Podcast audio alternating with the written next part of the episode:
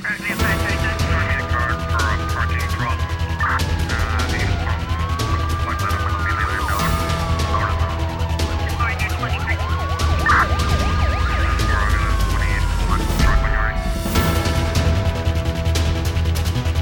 O Tribunal da Comarca do Sal aplicou a apresentação periódica, proibição de contactar com a ofendida e interdição de saída do país ao homem de 42 anos, suspeito da prática de um crime de abuso sexual de uma criança de 11 anos, detido na última sexta-feira. Em comunicado divulgado esta segunda-feira, a Polícia Judiciária refere que o referido indivíduo foi detido fora de flagrante delito na localidade de Palmeira. Na mesma nota, a PJ anuncia a apreensão em São Vicente de duas armas de fogo, uma de calibre 9mm e outra de 6.35mm munições de salva de 9mm, armas brancas e uma certa quantidade de um produto que se presume ser estupefaciente, cannabis. Na sequência, deteve em flagrante delito o indivíduo do sexo masculino de 49 anos, suspeito da prática de crimes de tráfico de drogas e armas. O detido foi presente no tempo legal ao Tribunal da Comarca de São Vicente, que lhe aplicou a apresentação periódica e interdição de saída do país como medidas de coação pessoal.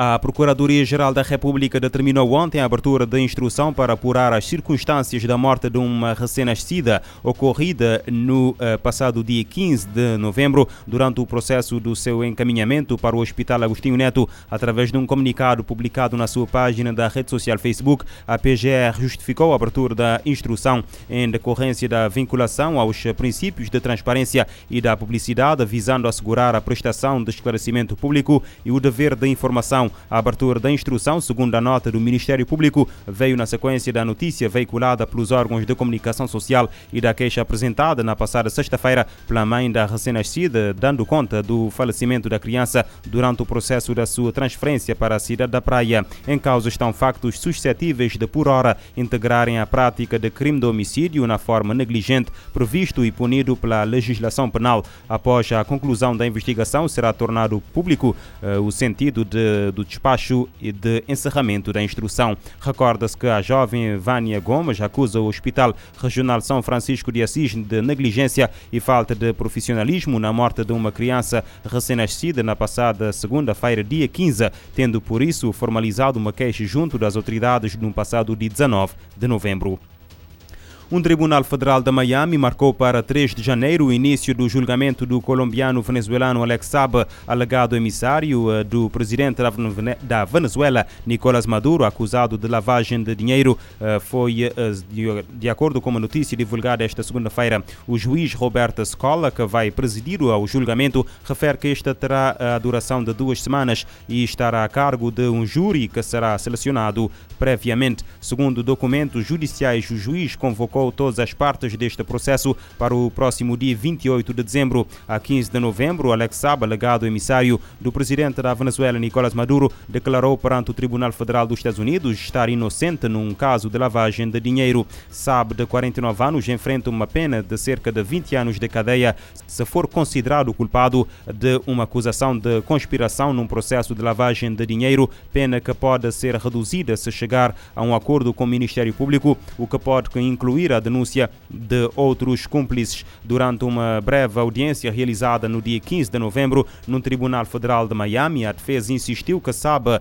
é um diplomata venezuelano com uh, prerrogativas de imunidade. O juiz Roberto Scola indeferiu uh, no início do mês sete outras acusações de lavagem de dinheiro contra o arguido que foi extraditado de Cabo Verde a 16 de outubro. A redução das acusações uh, faz parte do acordo de extradição com o governo de Cabo Verde para que, caso Saba Saab venha a ser condenado, a pena não ultrapassa a que teria cumprido uh, no arquipélago. Alex Saab foi detido pela Interpol e pelas autoridades cabo-verdianas a 12 de junho de 2020 durante uma escala técnica no aeroporto internacional uh, Amílcar Cabral, no Sal, com base no mandado de captura internacional emitido pelos Estados Unidos numa viagem para o Irão em representação da Venezuela com passaporte diplomático enquanto enviado especial do governo venezuelano. A sua detenção colocou Cabo Verde Verde no centro de uma disputa entre o regime do presidente Nicolás Maduro na Venezuela, que alega as suas funções diplomáticas a quando da detenção, e a presidência norte-americana, bem como irregularidades no mandado de captura internacional e no processo de detenção.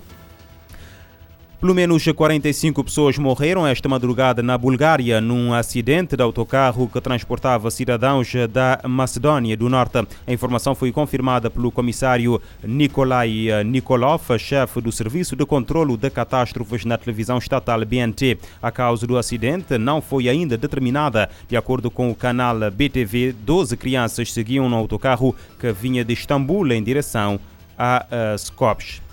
No Brasil, a organização não-governamental Instituto Fogo Cruzado contabilizou durante este ano 58 chacinas na região metropolitana eh, da cidade brasileira de Rio de Janeiro, que resultaram num total de 242 mortos. A ONG considera chacina eventos onde há três ou mais mortos civis numa mesma situação. O Fogo a Fogo Cruzado, que desenvolveu uma plataforma para contabilizar índices de violência no Rio de Janeiro, também apontou que três em cada quatro quatro chacinas ocorreram em ações uh, e operações eh, da polícia que resultaram em 184 mortos. Moradores do complexo do Salgueiro, em São Gonçalo, cidade localizada na região metropolitana do Rio de Janeiro, recuperaram ontem pelo menos oito corpos após uma operação da polícia. O fim de semana foi marcado por tiroteios entre a polícia militar e suspeitos de tráfico naquela região uh, empobrecida do Rio de Janeiro, onde existem vários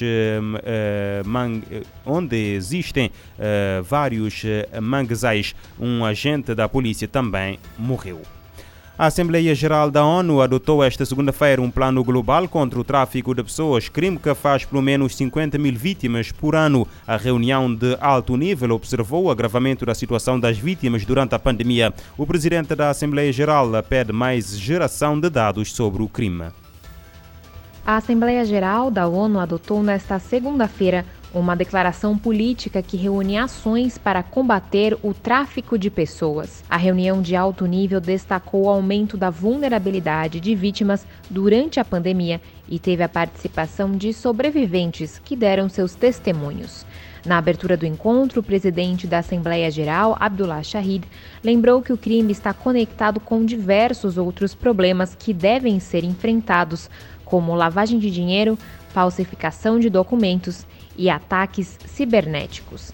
A Assembleia Geral inseriu na declaração do Plano Global os efeitos causados pela pandemia e o avanço da digitalização. O documento atesta que as vítimas foram expostas ao abandono ou aumento de confinamento, além de acesso reduzido à assistência. No texto, os Estados-membros também se comprometem a intensificar esforços para a eliminação de todas as formas de violência, observando o aumento dos casos de violência sexual de gênero. Ao afirmar ser imperativo que a comunidade global reforce seus esforços para se recuperar da pandemia e construir comunidades resilientes, Abdullah Shahid pediu que sejam feitas mais pesquisas sobre como o crime é cometido, como está evoluindo, seus alvos e impactos. No evento, a vice-secretária-geral Amina Mohamed afirmou que atuar contra esse crime é mais necessário do que nunca. Ela apontou dificuldades econômicas e conflitos, além das emergências de saúde e climática, como fatores que agravam a exposição ao tráfico, exploração e abuso. Da ONU News em Nova York, Mayra Lopes. A ONU lembra que o tráfico de pessoas está conectado com diversos outros problemas que devem ser enfrentados, como lavagem de dinheiro, falsificação de documentos e ataques cibernéticos.